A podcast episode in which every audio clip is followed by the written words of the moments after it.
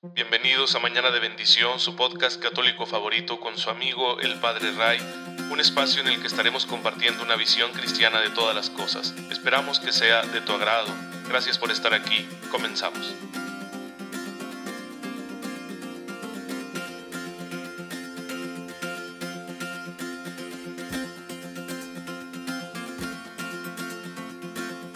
Muy buenos días queridos hermanos, bienvenidos a Mañana de Bendición, su podcast católico favorito. Soy su amigo el Padre Ray, espero que se encuentren muy pero muy bien, gozando ya de cada cosa buena que el Señor está poniendo en nuestras vidas.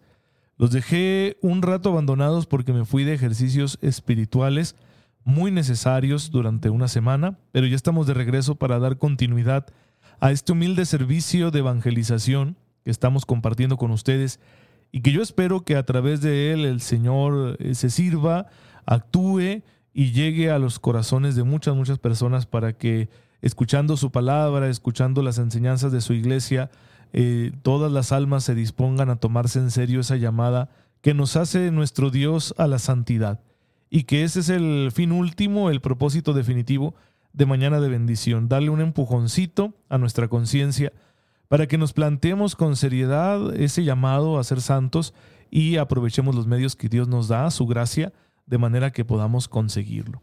Y ya saben que nos sirve de mucha inspiración conocer la vida de aquellos hermanos y hermanas nuestros que ya lo lograron, que aprovecharon la gracia, le dieron todo al Señor, le dieron un sí total en medio de dificultades, de luchas, de tentaciones, y ahora están a su lado y son inmensamente felices. Nuestros hermanos, los santos.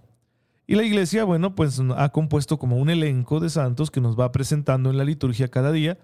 Y el día de hoy estamos recordando a San Luis Gonzaga.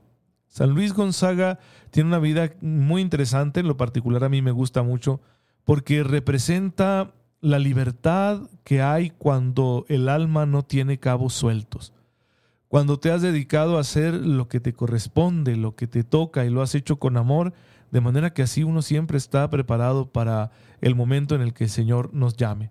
Bueno, pues eh, San Luis Gonzaga va a nacer en el siglo XVI, hacia 1568, perdón, en Italia, y desde muy joven se va a sentir atraído por la vocación y va a ingresar en la compañía de Jesús. Va a estar ahí en su proceso de formación, va a ser un alma muy virtuosa. Su director espiritual fue San Roberto Belarmino, otro santo, un gran santo, reformador, ¿no? De aquellos a los que les tocó empezar a aplicar en la iglesia las normativas que emanó el concilio de Trento respecto a la formación sacerdotal. Fue a través del concilio que se crearon, se crearon perdón, los seminarios eh, para formar a los sacerdotes y a los consagrados. Y bueno, pues eh, San Roberto Belarmino sería uno de los pioneros en ese sentido. Y fue el confesor y director espiritual de San Luis Gonzaga. Era un joven virtuoso, puro, de buenas intenciones, pero muy jovial, muy libre y muy agradable. Así lo describen sus biógrafos. Se cuenta una anécdota muy interesante de San Luis Gonzaga. Dicen por ahí que él un día estaba jugando con sus compañeros en el seminario, ¿no? Como es costumbre que los jóvenes seminaristas se relajen.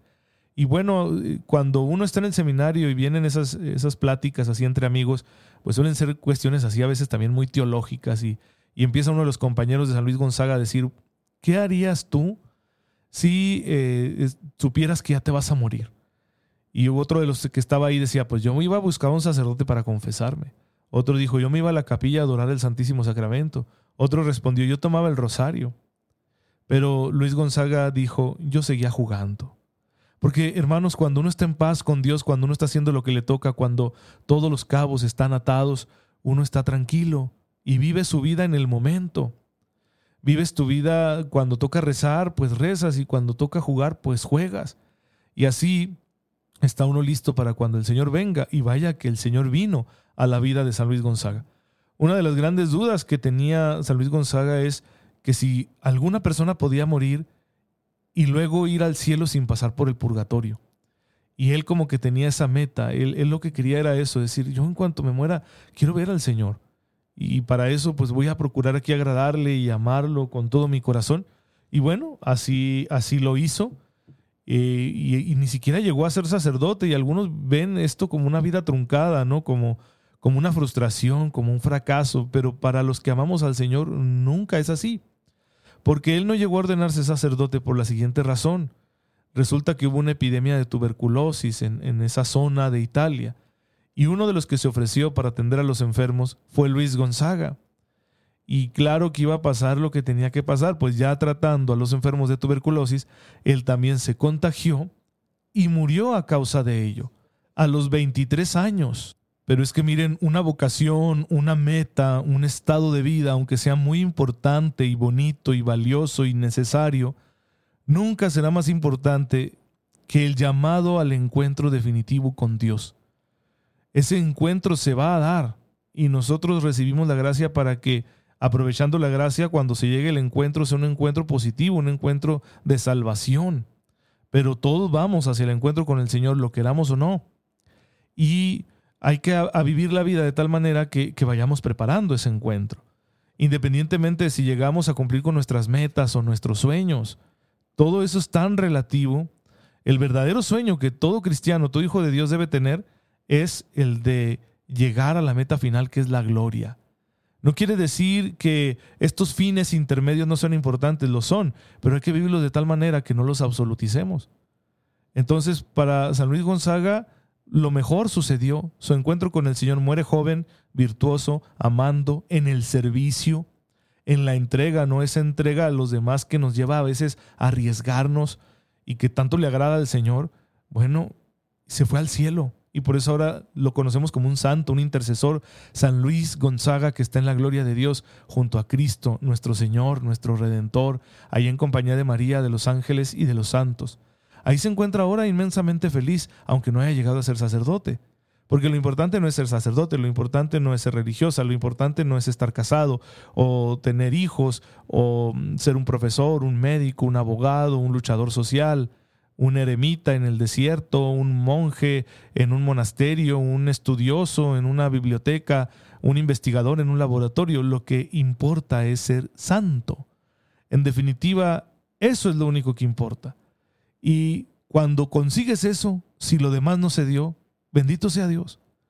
Si la vida se te interrumpe por un accidente, una enfermedad, porque algún desalmado te quita la vida, gloria a Dios. La meta final se cumplió.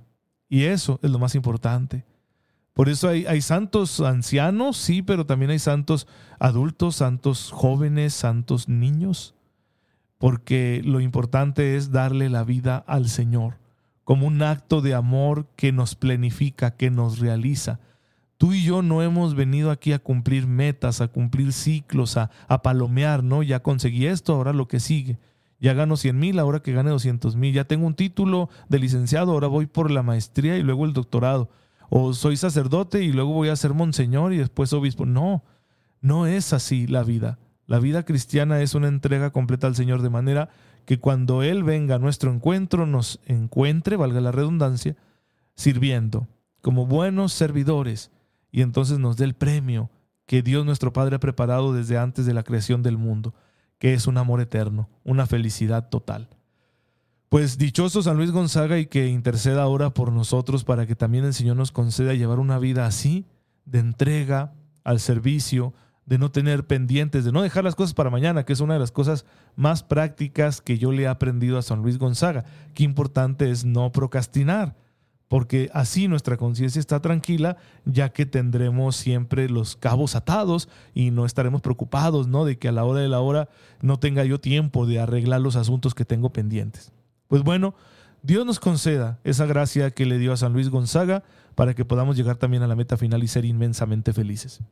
Y ya saben que para ello se necesita rezar. O sea, ¿cómo es posible que San Luis Gonzaga, un joven de su tiempo, fuera un alma tan pura y virtuosa? Pues porque oraba, porque rezaba, porque confiaba en el Señor. Y nosotros también vamos a confiar. Y Jesús nos enseñó cómo confiar y nos dijo, ustedes cuando oren digan Padre nuestro. Y por eso la iglesia en el catecismo explora la oración que Jesús nos enseñó y le saca todo el provecho, todo el significado, todo el jugo posible. Y es lo que estamos haciendo aquí en Mañana de Bendición. Ahora, uno de los mayores obstáculos para la santidad es el odio. Y el odio se suscita en el corazón cuando somos lastimados, cuando somos ofendidos, cuando alguien pasa por encima de nuestros derechos, cuando alguien pisotea nuestra dignidad, cuando alguien lastima nuestro amor propio, cuando alguien nos humilla, cuando alguien nos oprime, nos desprecia, nos margina, nos discrimina. El corazón se llena de odio. A veces estas cosas nos pasan incluso desde la más tierna infancia y ya va guardando uno los resentimientos. Y el odio es una emoción muy fuerte que hace que tu voluntad se predisponga, que estés a la defensiva, que le hagas la guerra a los demás, que busques incluso la venganza, que les desees el mal, porque pues cómo no, cómo no querer que sufran, ¿verdad? Y cómo no querer cobrártela con aquellos malvados que te han quitado tu felicidad. Y ese obstáculo está muy presente en nuestros corazones y no pocos hijos de Dios se enfrían en su vida espiritual y hasta pierden la fe porque traen algún resentimiento, algún rencor, porque llegan a sentir odio. Y sabemos bien que eso es contrario a la voluntad de Dios, porque Jesús dijo, no odies a tu hermano. No se trata solo de no matarlo, sino de no odiarlo, no desearle el mal, o sea, de querer incluso al que nos ha hecho daño.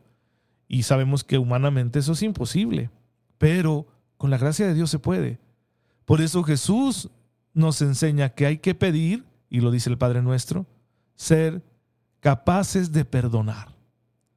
¿Por qué digo esto? Porque llegamos a esa frase donde dice, perdona nuestras ofensas, como también nosotros perdonamos a los que nos ofenden. Y es muy importante esa conexión condicional ¿sí? entre las dos partes de esta petición. Todos queremos misericordia, entonces Jesús nos va a invitar a hacer conciencia de que también nosotros le hemos dado a Dios motivos para que nos odie. Dios no nos odia, ¿eh? Es impresionante el amor de Dios. Pero motivos le hemos dado, muchísimos. Y quizá también a nuestros semejantes.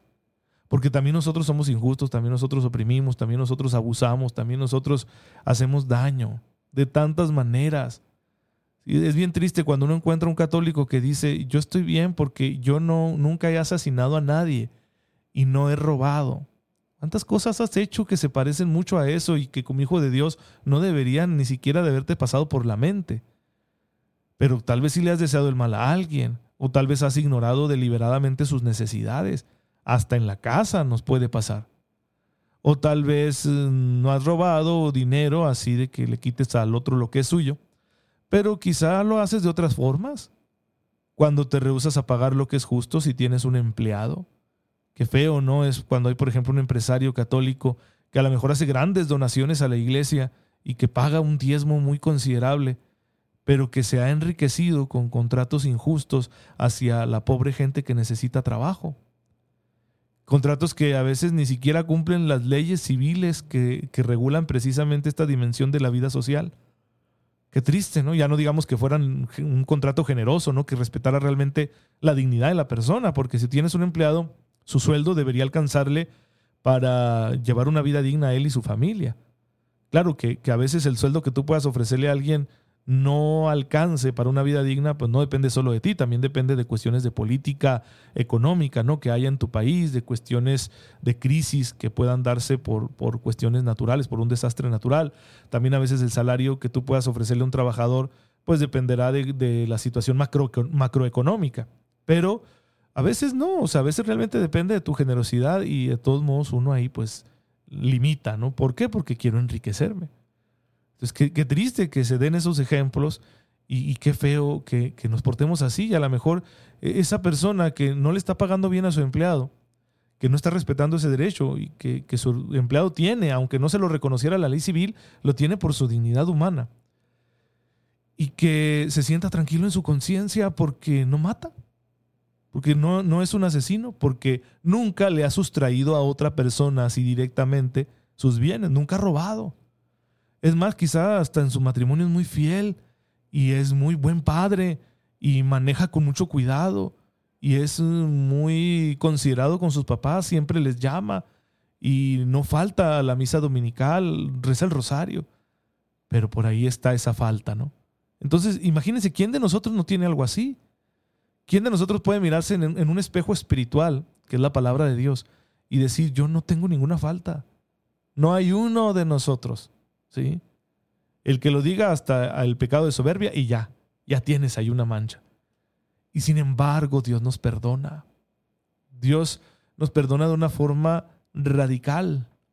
Cuando nos arrepentimos, nos libera de la culpa, nos reintegra en su amistad y sana las heridas que el pecado nos ha producido. Pero fíjense, aun cuando no somos conscientes de nuestros pecados, aun cuando nuestro arrepentimiento deja mucho que desear, porque seguimos negando que ciertos comportamientos que tenemos sean pecado, aún así Dios nos bendice, nos da cosas buenas, cuida de nosotros, muchas veces nos salva de las consecuencias de nuestros actos, a pesar de que nosotros tenemos por ahí todavía conductas que no le hemos entregado, donde estamos portándonos mal, pero nosotros decimos que no, ¿sí? que, que eso no es un pecado y aún así Dios nos bendice. Entonces, qué bueno es Dios, ya nos ha perdonado y nos ha perdonado en Cristo. Todo esto nos lo da con la sangre de su Hijo. Lo más precioso que tiene Dios, nuestro Padre, lo ha ofrecido por nosotros, para nosotros, para que vivamos felices, para que seamos dichosos, a pesar de todas nuestras malas acciones, de nuestras eh, transgresiones. Qué bueno es Dios, sí, qué bueno. Sin embargo, si nosotros queremos recibir la plenitud de ese perdón, si nosotros queremos realmente entrar en la misericordia de Dios, ser objetos de su misericordia, si queremos que se olvide de todas nuestras faltas, que nos limpie de ellas y que nos haga nuevos, hay una condición.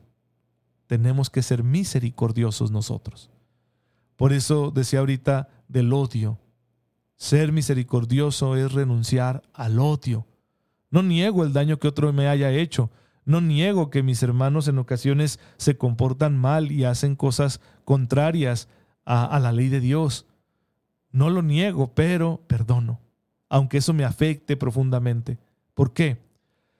Porque ¿cómo, cómo voy a, a gozar yo de la misericordia de Dios si no soy misericordioso con los demás? Necesito yo la misericordia, me hace falta, es indispensable. No, no puedo yo salvarme sin la misericordia de Dios. Nadie puede salvarse por sus propios méritos. Entonces, si yo quiero alcanzar esa misericordia, necesito aprender a ser misericordioso con los demás. Necesito renunciar a mis deseos de venganza y desear el bien y hacer el bien incluso a quien a mí me ha hecho el mal. Por eso dice la Escritura, ¿sí? insiste mucho el Nuevo Testamento, que no podemos nosotros vivir con esa consigna de mal por mal. Jesús nos invitó claramente a renunciar a ello. Y hay que vencer el mal a fuerza de bien, ¿sí? Así enseña San Pablo en Romanos 12:21. No te dejes vencer por el mal, sino que vence el mal a fuerza de bien. ¿Sí? Dice ese versículo claramente, no te dejes vencer por el mal, derrota el mal con el bien. No permitas que te venza el mal, sino que tú puedes vencer al mal con el bien, con el remedio. Fuego no se apaga con más fuego, se apaga con agua, con lo que le es contrario. Quieres detener el mal en el mundo, interrumpe la cadena de maldad haciendo el bien incluso a quien te ha hecho el mal. Eso puede costar muchísimo y requiere muchas precisiones para que no enloquezcamos, ¿verdad? Y, y nos volvamos así gente imprudente de que sí, aquí estoy, háganme el mal. No, sí, eh, dará para todo un tema esto, ¿no? Ojalá algún día pueda tratarlo de manera específica. Pero la disposición hay que tenerla e ir concretándola con sabiduría, con prudencia, con cuidado, ir concretándola.